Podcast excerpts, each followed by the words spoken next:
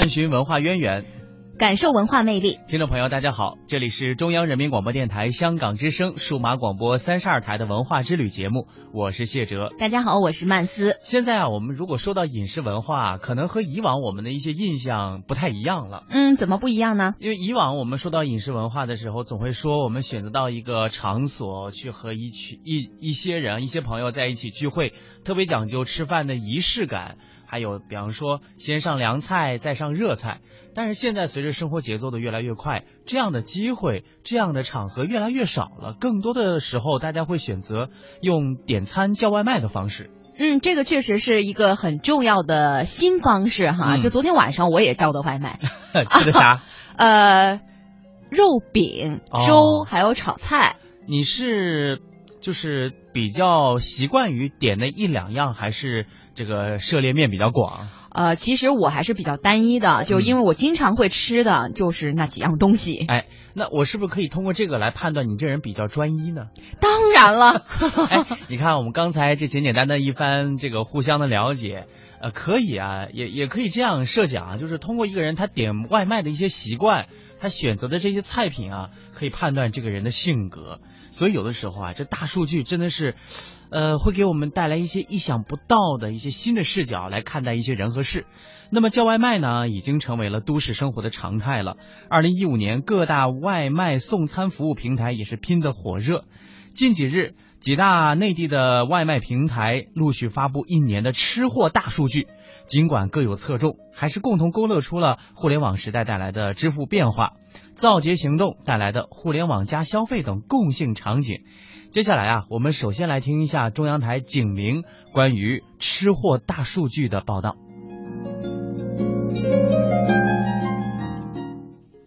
在美团外卖大数据中，黄焖鸡米饭是江苏、河北、甘肃等六个地区人民的心头好，订单量远超其他外卖菜品，一举霸占外卖菜品排行榜中排名第一。方便啊，就是那个盖浇饭之类的，我每天都很忙，用手机订餐比较方便。送的也挺快的，还能有很多选择。在饿了么全年教育数据中，最土豪的用户出现在北京，全年共消费十八万多，平均每天都要花费四百九十三块。订单量第一的用户来自上海，一年订了九百八十四份外卖。根据下单时间，饿了么的数据中，加班最厉害的是深圳，在晚上十九点到第二天五点的订餐比例高居榜首。不过，辛苦工作可能也意味着收入不错。深圳地区客单价四十元以上的比例高达百分之四十点三九。天气越差，外卖越火，但雾霾不是最重要的影响因素。饿了么显示，在二零一五年十一月初，北京受雨雪影响，外卖销量增长两成以上，排在全年第一位。而雾霾天气的单量增长最高只能排。到第八位。百度外卖显示，每天送餐最忙的是午间时段，其中最高的记录是一小时送出了二十五万份外卖。这一年平均每个小哥的送餐距离是一点四万公里，大约是北京到纽约的距离。某网站负责人袁斌说：“当消费者不想出门的时候，就是网购最活跃的时候。与双十一、双十二一样，O2O 平台也开始大肆造节，比如五幺七吃货节、三七女生节等，拉动消费效果明显。”呃，有人说吃饭向来是生活的头等大事哈，你是不是也这样认为的？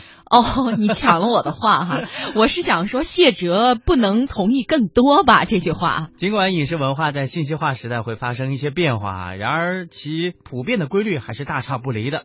各地的人们对于味觉的喜好可谓是千差万别。那在中国啊，有这样的一个总结，就是东辣西酸，南甜北咸，这也反映了地理环境对于饮食文化的影响。哎，那我可以归归一下哈类，那说东辣西酸，南甜北咸，那东北人是不是又辣又咸呀？嗯。呃，我想想啊，又辣又咸，呃，似乎有一点道理，但我觉得可能更多的确实是咸。作为一个东北人，我吃饭的口味可能就比较重哈，我比较喜欢那些红烧的呀、溜的呀 什么的，就比较有滋味的。既然是规律嘛，我们今天也不妨来探一探语言，为什么会有这样的一个现象？中国人口味之杂，堪称是世界之冠的，但是也有一定的规律可循。有人说南甜北咸，东辣西酸，在一定程度上反映了我国饮食文化的地区差异，同时也反映了人们的口味与地理环境存在着一定的联系。这一点啊，首先是从主食结构上可以看得出来，因为我国南方气候比较湿热，盛产水稻，因此呢以大米为主食；北方气候相对干冷，是以小麦等作物生长，因此呢以面粉为主食。嗯，呃，给大家来举例子吧。山西人能吃醋，可谓是西酸之首。他们在吃饭前呀，往往就先把这个 醋瓶子拿过来了，每人喝三条羹醋，用以解馋。在改革改革开放前呢，每逢春节，别处啊都供应一点好酒，太原的油盐店却贴出一个条子，供应老陈醋，每户一斤。有人呢来给姑娘说亲，当妈的就先问了。他家有几口酸菜缸啊？啊，这个酸菜缸多就说明家底家底子厚。另外呢，福建人、广西人比较爱吃酸笋，越酸就能越显示出制作者的水平。傣族人呢也爱吃酸，这个酸笋炖鸡可是一道传统的名菜。哎，我跟你说啊，还真的是这样。你到一些这个，比方说云南风味儿或者是广西风味的这个呃小吃店去，都可以闻闻到一股酸笋味儿。酸笋我好像吃的真的不是特别多。你要说南方的这个四川吧，比如说它有这个呃酸辣味儿的，我觉得对这个味道酸泡菜，对大家可能还比较的熟悉。嗯，那这个山西等地的西边人何以爱吃酸呢？我们打开中国地图，可知这些地区啊，特别是黄土高原、云贵高原以及周边地区的水土当中含有大量的钙，因而呢，他们的食物当中钙的含量也是相对较多的。那这样，通过饮食容易在体内形成钙质的沉积，形成结石。那么这一代的劳动人民经过长期的实践经验，就发现啊，多吃酸性食物有利于减少结石等疾病。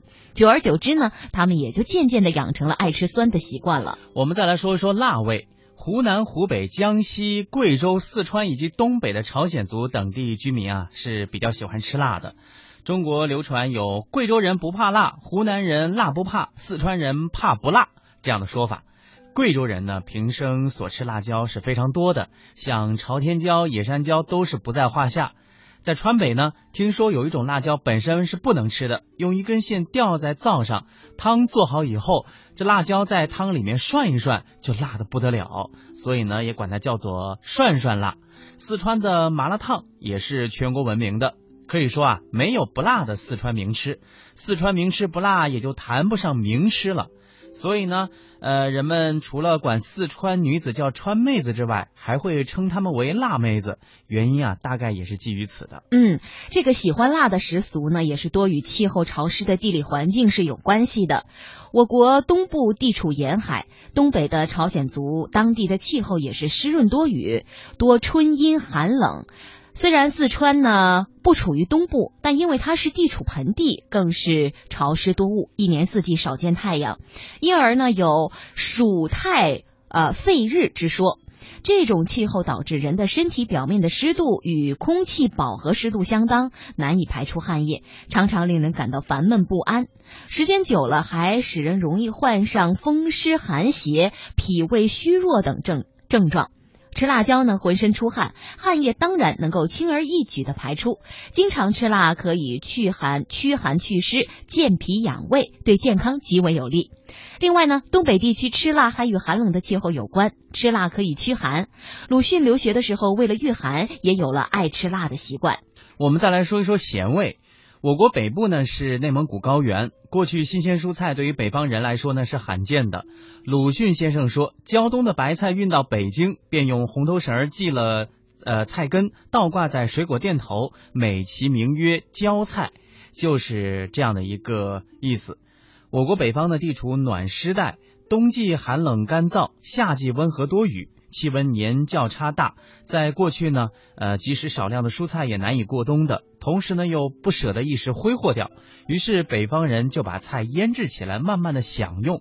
这样一来啊，北方大多数人也养成了吃咸的习惯了。呃，其实我在这里想多添两句，因为我是北方人哈，就是北方人把这个菜腌起来慢慢享用，其实也是因为这个气候太过寒冷。嗯，在冬天里，像我小的时候，呃，比如说啊，像黄瓜、西红柿，还有这个蒜苔，嗯，其实这个在我们的冬天里，这都叫细菜，还有这个豆角，也就是四季豆，有的地方叫，因为这些细菜呢，多是都是南方运过来的，因为冬天北方太寒冷了。它根本种不出来这些东西。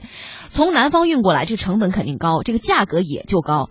在老百姓的生活当中，当然这个土豆、萝卜、白菜是他们最常见也是最便宜，家家都能买得起的菜。嗯，所以呢，就会把这些东西用一个能储存久的方式把它们给腌起来。像这个，每到冬天，我们家都会买个一二百斤的白菜，嗯然后往门口啊、院子里啊哪儿一堆。最后做的时候呢，呃，你可以把它那个外边风干了那个白色帮子给掰掉，然后里边的芯儿它还是能继续炒啊或者是炖的，然后其余会有一部分把它腌起来。这样呢，就保证了我们东北人在整个的冬天里都是可以有菜吃的。哎，从这样一个饮食习惯也可以看得出来中国人的生活智慧哈。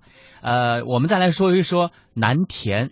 人们说苏州的菜很甜，其实啊，和无锡相比，苏州菜呀不过是淡。无锡炒鳝糊很有名，当中就放了很多的糖，而且无锡的包子里肉馅儿啊也放了很多的糖。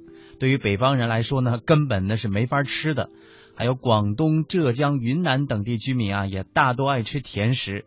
南方多雨，光热条件好，盛产甘蔗。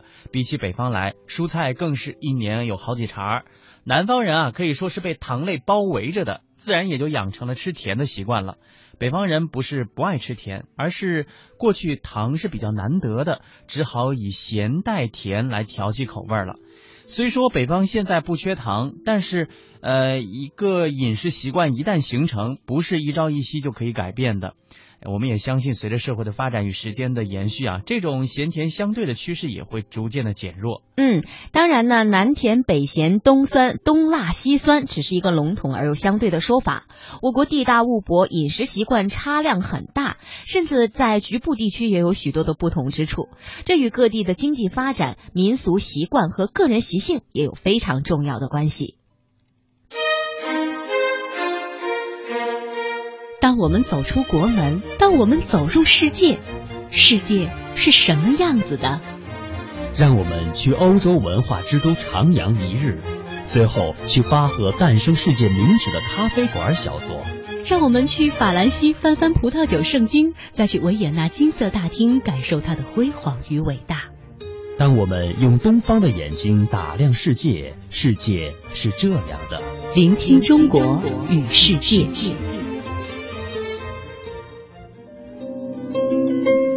我们是从一开始的这个外卖的大数据，说到了中国呃各地方人们不同的饮食文化、不同的口味。我们再回到大数据哈，今天呢生活节奏越来越快，饮食文化也在全世界范围内交互影响。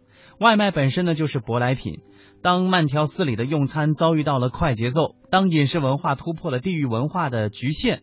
世界各国的人们又会在互联网上追捧哪些美食呢？今天的他们又形成了怎样的用餐习惯呢？我们首先来看看邻居韩国，网络平台叫外卖，这是经常的事儿。大家最爱吃的外卖呢，除了韩国最有名的炸鸡之外，还有一种美味，竟然是来自中国。我们来听一听韩国观察员南黎明的介绍吧。其实要说起外卖呢，最早开始活跃的恐怕就是在韩国了。在韩国叫外卖十分的普遍，无论是职场呢，还是家庭，甚至在学校里都可以叫外卖。一般在学校里呢，老师们有时候还会叫外卖给学生们吃，以给那些疲惫的学生们打打气。甚至呢，夏季的海滩上也都可以叫外卖，以满足出来度假的人们快乐的那种兴致。嗯，韩国人叫外卖有多种目的。首先呢，是一些职场呢，他们不方便出去吃饭的时候，比如说一些小的店铺，营业员呢只有自己离不开，那就得呃叫外卖了。那么这种叫外卖呢，一般呢主要是喜欢点一些，比如说韩国人常吃的泡菜汤啦、什么酱汤米饭啦等等一些家常的饭菜。其实呢，韩国人叫外卖还有一个原因，那就是想调节调节一下气氛。比如说呢，要是有奥运会呀，或者是世界杯足球赛的时候，人们就喜欢呢叫那么一两只炸鸡块和啤酒，然后呢，呃，这个左邻右舍的聚在一起，一边呢看球赛，一边吃炸鸡，就着喝啤酒。那么鉴于炸鸡块价格便宜，也很好吃，那么吃起来还有喜庆的气氛，所以呢是韩国人最喜欢的外卖食品。除了炸鸡块之外，那么恐怕外卖叫的最多的就是中华饮食，就是炸酱面了。那么韩国的炸酱面呢，是大概在一百三十多年前，中国山东的华侨们带到韩国，并且按照韩国人的口味改良的。那么长久的岁月里，一直是受到韩国人的钟爱的那种，呃，可以说是一种中华快餐了。尤其是小孩子们非常喜欢吃，不少人如果忙啊，或者是懒得做饭了，就会叫外卖，叫呃炸酱面。有的时候呢，再外加一些其他的韩化的中餐，比如说炸肉串儿，还有炒马面等等，美美的吃一顿。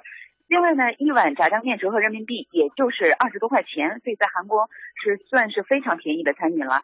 所以家里是装修啊，或者是请人来帮助搬家的时候，主人们也会叫炸酱面给工人吃，既简单又有油水，所以呢很抗饿的。韩国人叫外卖的种类非常多，那么最有代表性的恐怕就是炸鸡和炸酱面了。所以只要是开这种店的，必须要雇佣外卖送货的员工才行。嗯，我们再来看看英国哈。我们再来看一看英国。英国一向是一个被认为不太注重美食的国家。既然大家对吃的要求不高呢，那么外卖会不会因此更加火爆呢？我们就来听听中央台的英国观察员侯颖的介绍。在英国，无论大街小巷都有各色各样的外卖店，出售的是不同口味的食品，包括印度咖喱、中东烤肉、意大利披萨、炸鱼薯条，比比皆是。但是呢，日渐增多的还是中国餐馆。最近呢，一项新的研究调查显示，中餐外卖已经成为英国人的最爱。一般的英国普罗大众以爱吃咖喱闻名，这被认为是昔日大英帝国时期的口味残留痕迹。然而，在英国，咖喱餐馆和外卖店不单出现在南亚族裔聚集的地方，一些咖喱餐馆呢也登上美食等级，饱受好评。但是呢，调查结果显示。三分之一的受访英国人表示，他们喜爱中国口味的外卖。相对之下呢，只有百分之二十三的受访者表示喜欢咖喱。被认为对英国人来说不可或缺的炸鱼薯条则屈居为第三位，只有百分之二十的受访者喜欢。调查同时发现，男性吃外卖食品呢比女性较多，每周吃三顿或者是更多外卖的男性呢占百分之十二，而女性只有百分之八。即便如此呢，英国人的饮食口味近些年来的确也经历了很大的转变。我们再来看看德国，德国虽然科技发达，但是大家对于网络技术的依赖度其实并不高。那么，网络外卖会不会因此受到影响而比较冷清呢？来听中央台德国观察员薛成俊的介绍。说到德国，有汽车上的德国，啤酒桶上的德国，就是没有舌尖上的德国。一来呢，德国人对吃似乎是不太讲究。那么二来有法国美食、意大利美食压着，德国人的厨房虽然复杂的如同化学实验室，烤个面包、蛋糕什么的，多少水、多少料都得拿量杯去量，用天平去称。那么比较有名的大概呢就是火腿肠和酸菜猪肘子了吧？快餐呢更是如此，德国外卖几乎呢都是被披萨，也就是意大利比萨饼所垄断。那么这种据说是马可波罗的妻子按照丈夫在中国期间吃过的一种面食的描述做出来的意大利版馅饼，在德国非常的受欢迎，那么也是外卖店的主打产品。此外呢，还有土耳其大饼、希腊烤肉等等，也是德国人常订的外卖食品。可以通过网络订餐，也可以直接打电话叫餐。那么一般情况下，半小时之内就送到了，非常的方便。最近这些年呢，随着中餐的兴起，中式外卖如炒饭、炒面以及各种蔬菜小炒，也被越来越多的德国人所接受。那么，除了中餐馆、中式快餐店提供中餐外卖服务外呢，不少传统的意大利比萨饼店的外卖菜单里也多了中餐。当然了，味道如何，那就另当别论了。此时，屏住呼吸。聆听时间的声音。此时，抚摸老树，感受树林的伟岸。此时，闭上眼睛，想象细胞的凋零。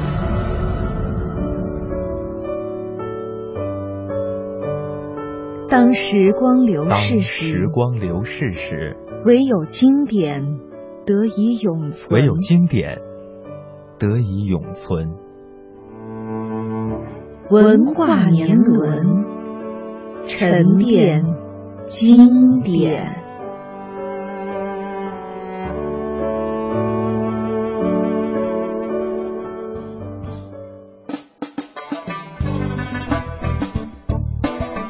今天的文化之旅啊，都和饮食文化有关。说到饮食文化呢，刚才我们说到了食，接下来来说一说饮。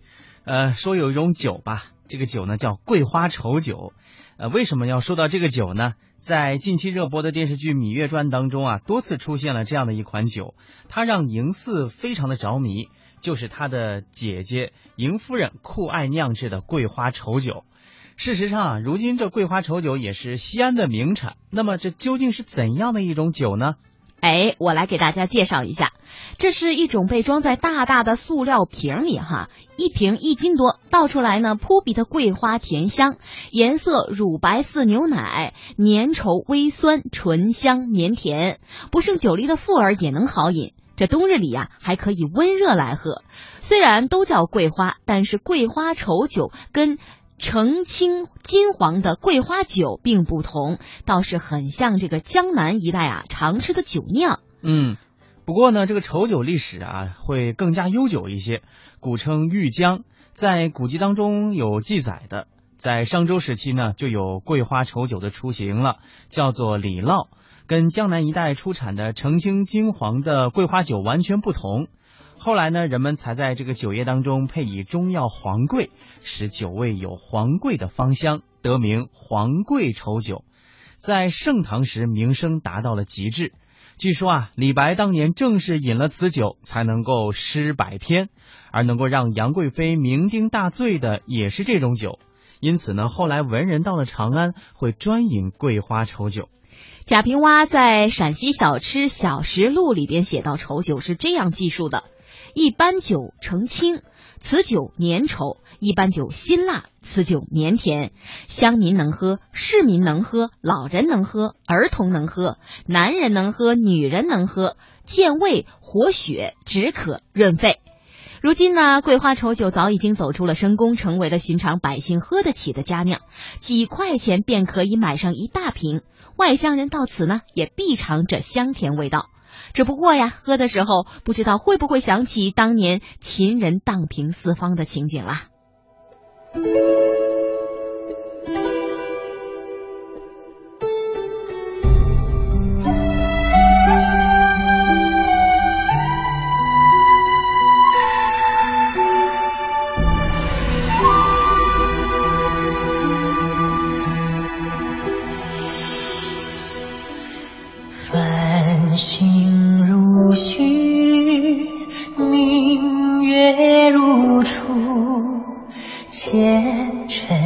往事从何起数心有情丝万千束却生得一缕孤独春花开谢秋草又生衰荣辱，如何细数？你水暖，为谁寒？换不回一人。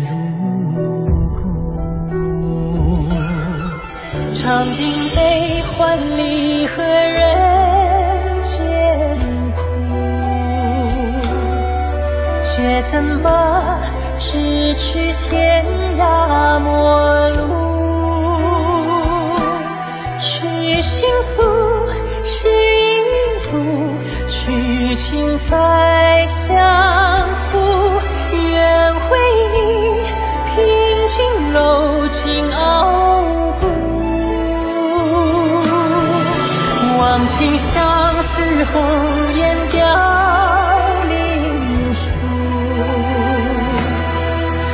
我只愿与你朝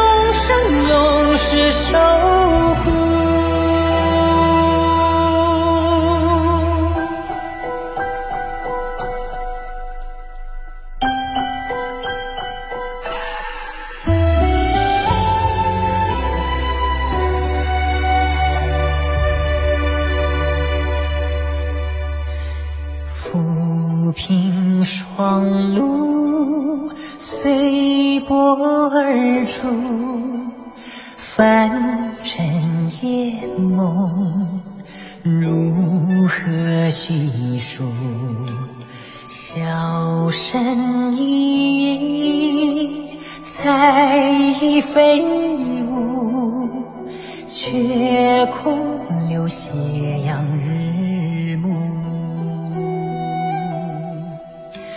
青山走远，古道荒芜，巍巍宫阙。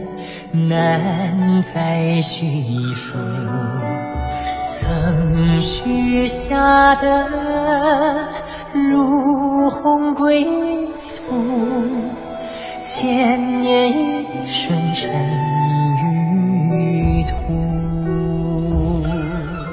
尝尽悲欢离合人间苦，却怎把咫尺天涯陌路，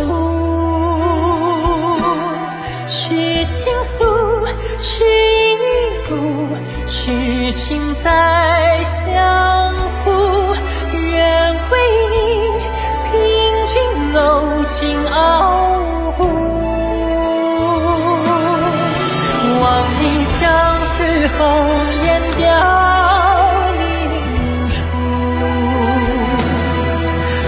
只愿与你朝朝暮暮，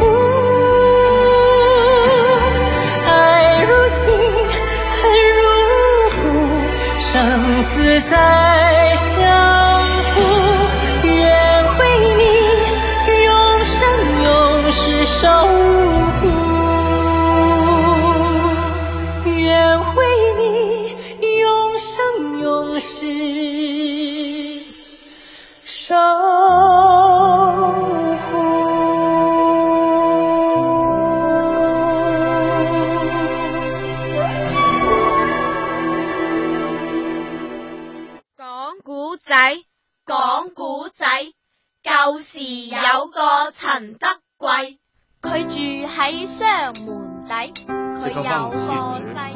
細。是书生，琅琊举里有门庭，历史生计说不尽，一代新人换旧人。是村比民早，还是先有了地名，才有了一方水土？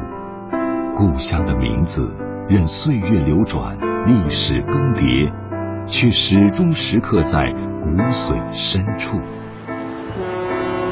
老扎匪，我想起闸北，它就像个宝线一样，把我青少年的记忆速冻在那个时代。我都觉得扎匪是有精神，他能粗犷豪爽。要是在老家，家里的人还是说海丰县，你说想不去，他转不来弯儿。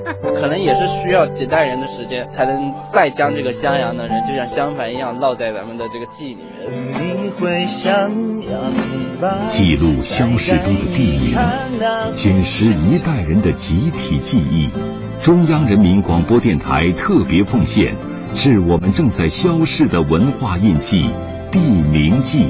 一月十一日即将推出。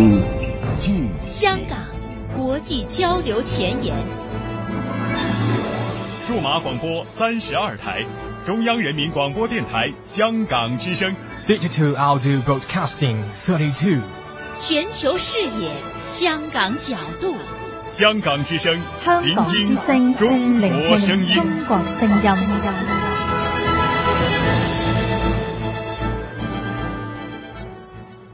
权威迅捷的新闻资讯，听说新闻中的道理，丰富实用的生活信息，与您同行，悦耳动听的美妙音乐，给你好听。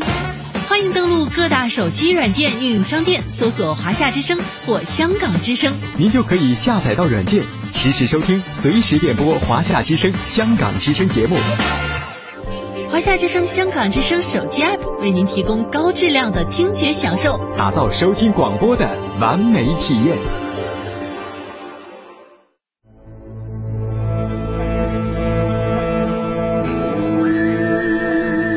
这是蒙古族特有的喉音演唱技法——呼麦。在天高地阔的草原，呼麦之音宛如天籁。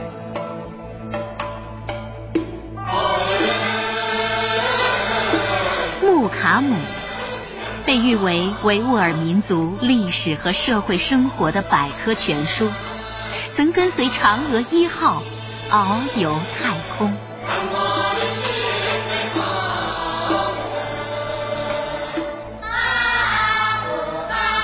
起源于两千五百年前春秋战国时期的侗族大歌，多声部，无伴奏，自然和声，音乐清灵，意蕴悠远。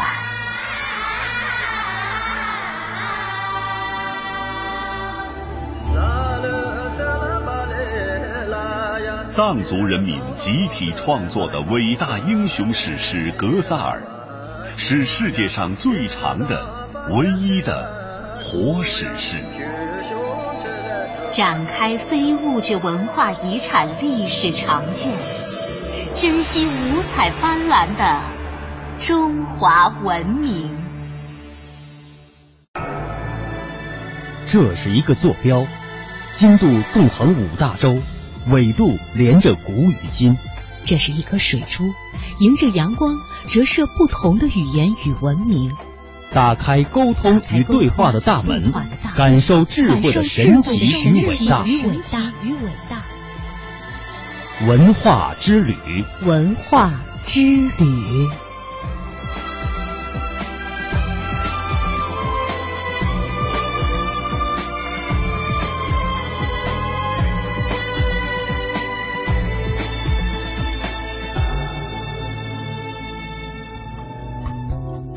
欢迎各位继续收听中央人民广播电台香港之声数码广播三十二台的文化之旅节目。接下来继续为您播出系列专题节目《成语知多少》。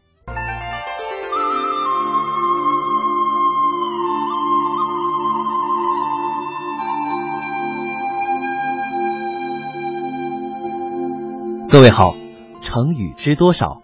上次我们一起走进了硝烟四起、群雄纷争的春秋战国时期。这个时期的中国社会动荡，历史发生了很多重大转折，而诸多著名的王侯将相也是纷纷涌现。他们的故事被后人一代又一代的传颂，很多成语典故就是从他们的故事演变而来的。比如我们前两期节目中所说到的“毛遂自荐”、“狡兔三窟”等等。今天呢，我将继续为大家带来一些与春秋战国时期的历史典故相关的成语。一鸣惊人。春秋时期，南方的楚国实力与日俱增，一心想跟中原霸主晋国争夺天下霸权。公元前六一三年，晋国依仗自己强大的实力，把几个一向归附楚国的国家。拉拢为自己的盟友。大王，晋国居然对我们的盟友打起了主意，我们不能再眼睁睁的看着他们嚣张下去了。楚国这些年来国力增强了不少，与晋国也不相左右啊。我们干脆出兵和他们争夺霸权啊！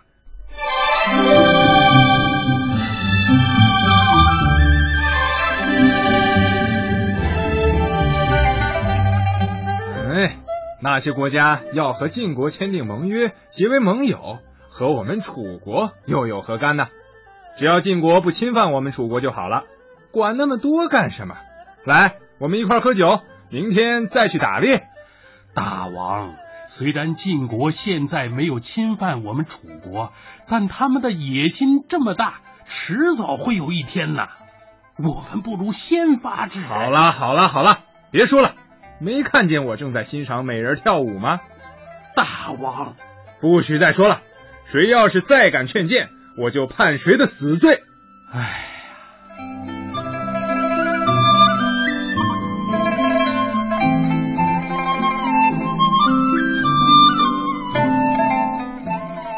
就这样，三年过去了，楚庄王整天吃喝玩乐，完全不理国事。大臣们看见了，都忧心不已。有个名叫武举的大臣实在看不过去，决心去见楚庄王。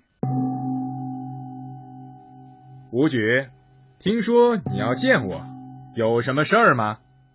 大王，我我看您正在喝酒赏乐，想出个谜语给您助助酒兴。谜语？嘿，好玩好玩，你说吧。大王，这个谜语是别人让我猜的，可是啊，我猜不着。我知道大王是一个绝顶聪明的人，就请您帮着猜猜吧。好，好，好，快说，快说。大王，在楚国的一座山上啊，有一只大鸟，身披五彩，样子挺神气的。可是，一停就是三年，不飞也不叫，这是什么鸟啊？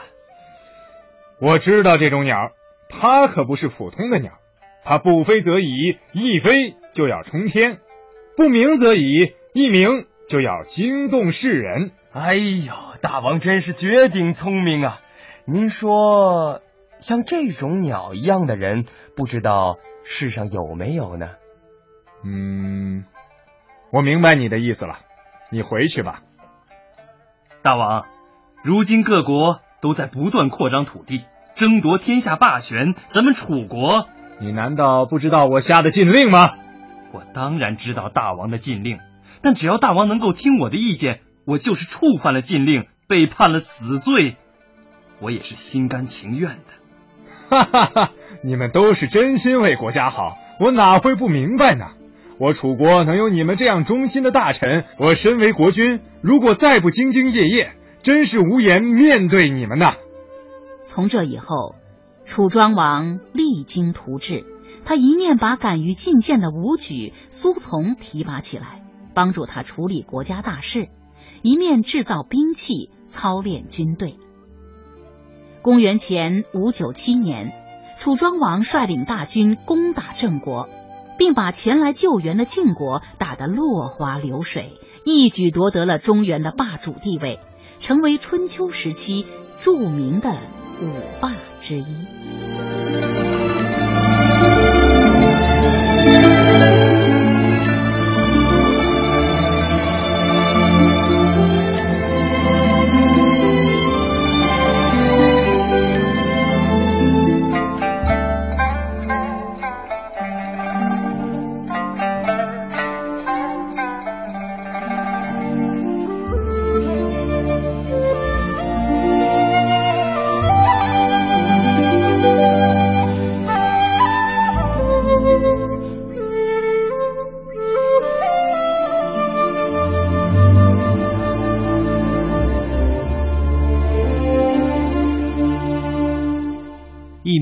这个成语就是从楚庄王的典故演变而来的。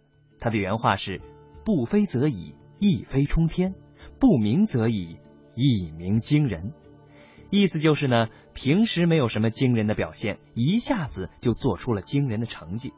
不过，我觉得没有什么成绩或者成功是可以一蹴而就的。这个楚庄王虽然曾经只知道吃喝玩乐，不理国事。但是作为君主，非常重要的一点，他还是做到了，那就是善于听从大臣的劝谏。楚庄王接受了大臣的劝告，不动声色的奋发图强，励精图治，最终一鸣惊人，成为了春秋时期著名的霸主。春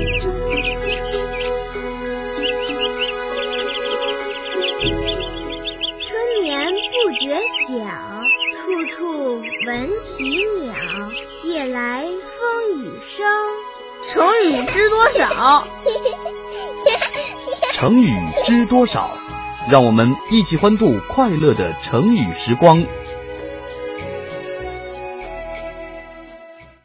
在战国时期，中华大地上曾经同时出现了齐、楚、秦、燕、赵、魏、韩七个国家鼎足而立的局面。他们也被称为历史上的战国七雄。这七雄啊，在国力上是有强有弱，尤其是到战国的后期，秦国的实力明显最强。他总是对其他六国虎视眈眈的，希望消灭六国，一统天下。而七雄中，赵国的实力比较弱，所以赵国总是成为秦国的首要攻击对象。完璧归赵。战国时候。赵惠文王得到了一块名贵的宝玉和氏璧。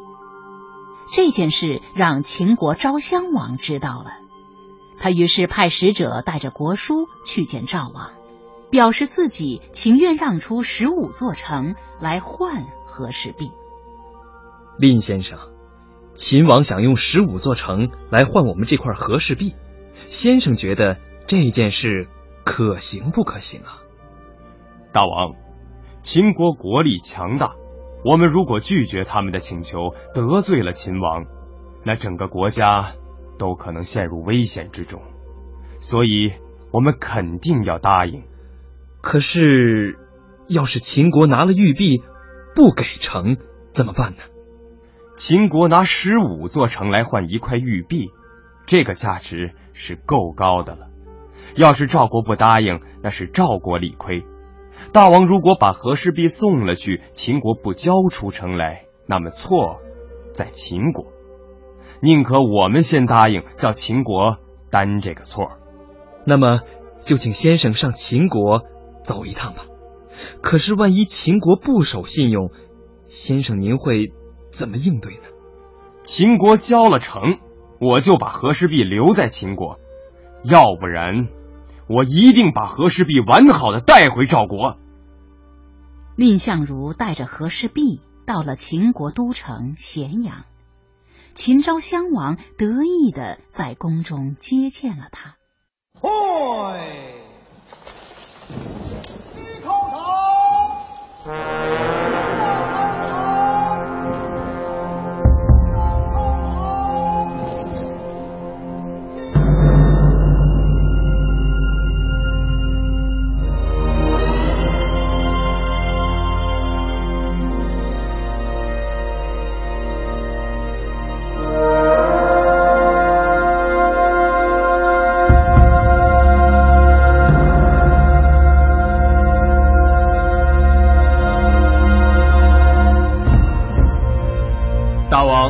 这是赵国献上的和氏璧，请您观赏。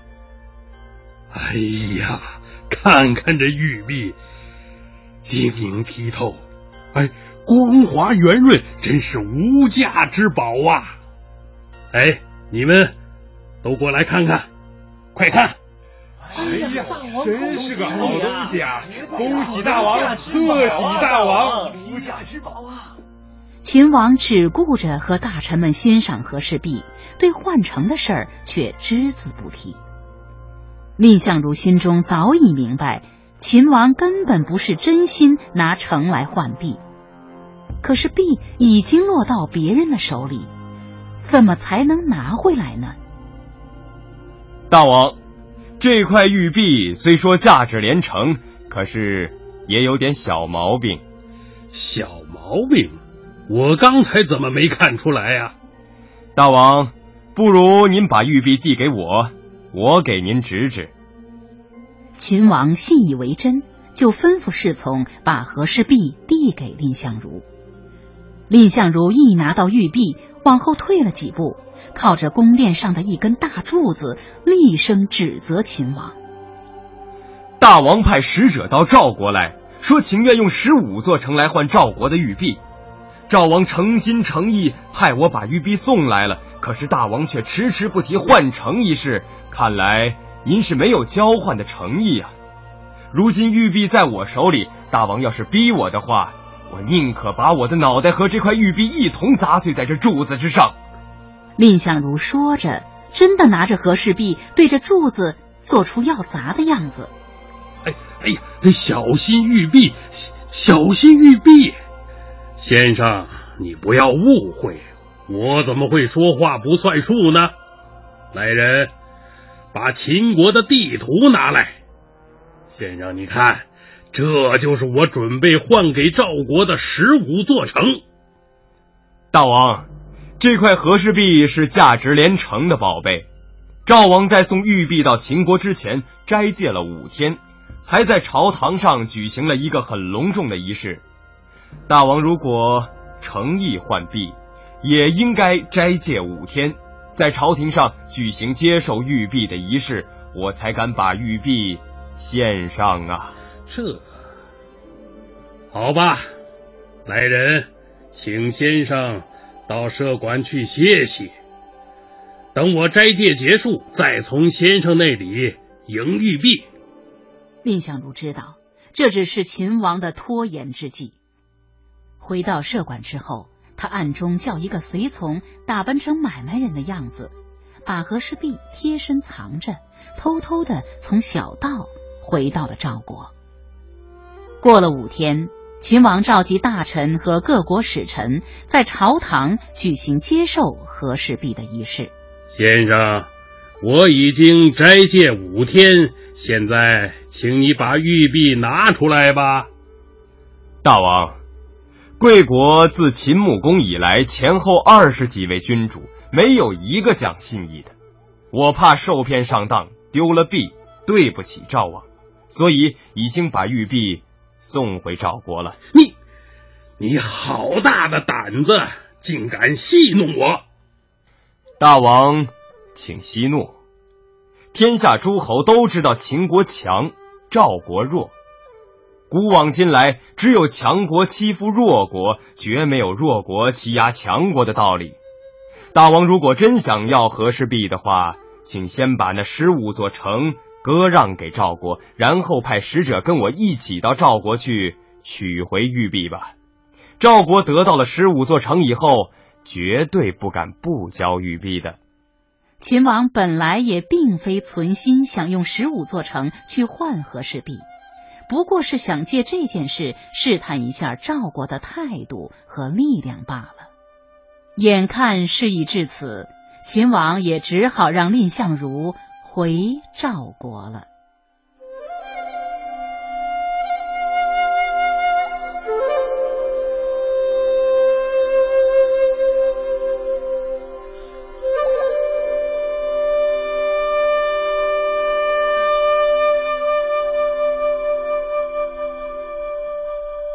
好一个蔺相如，能够不负众望，不辱使命，直面秦王，把和氏璧完好无损的带回了赵国。这就是历史上“完璧归赵”的成语典故。归呢，就是归还的意思；完璧归赵，就是用来形容把原物完好的归还给本人。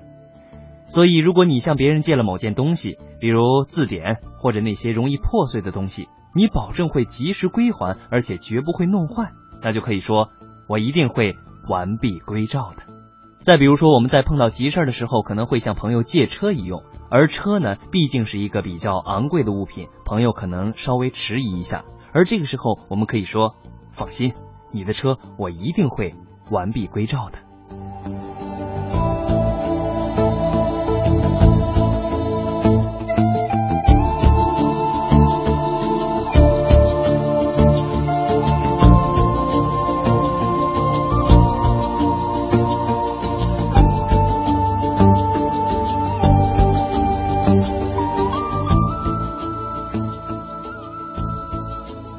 完璧归赵的蔺相如，作为赵国的大功臣，回国以后得到了赵王的赏识，后来呢，更是被赵王任命为赵国的上卿，上卿也就是国家宰相。不过，这个任命却在赵国内部引起了一个小小的风波。负荆请罪。战国时期，秦国昭襄王得知赵国拥有一块珍贵的宝玉和氏璧。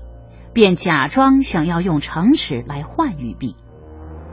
赵王派大臣蔺相如前去和秦王交涉，蔺相如识破了秦王的诡计，把和氏璧完好无损的带回了赵国。后来，蔺相如再次出使秦国，同样凭借自己的机智勇敢，保全了赵国不受屈辱。赵王看蔺相如这么能干，于是拜他为上卿。这下却引起了赵国大将军廉颇的不满。我为赵国拼命打仗，功劳难道还不如蔺相如吗？是啊，大将军，赵国之中还有谁能像您这样功勋赫赫呢？蔺相如有什么了不起的本领啊？他就凭一张嘴，地位竟比您还要高。哼，我要是碰着蔺相如啊！就要当面给他点难堪，看他能把我怎么样。廉颇的这些话传。到了蔺相如的耳朵里。蔺相如吩咐手下的人不要和廉颇手下的人发生争执，凡事都应忍让。就是他自己坐车出门。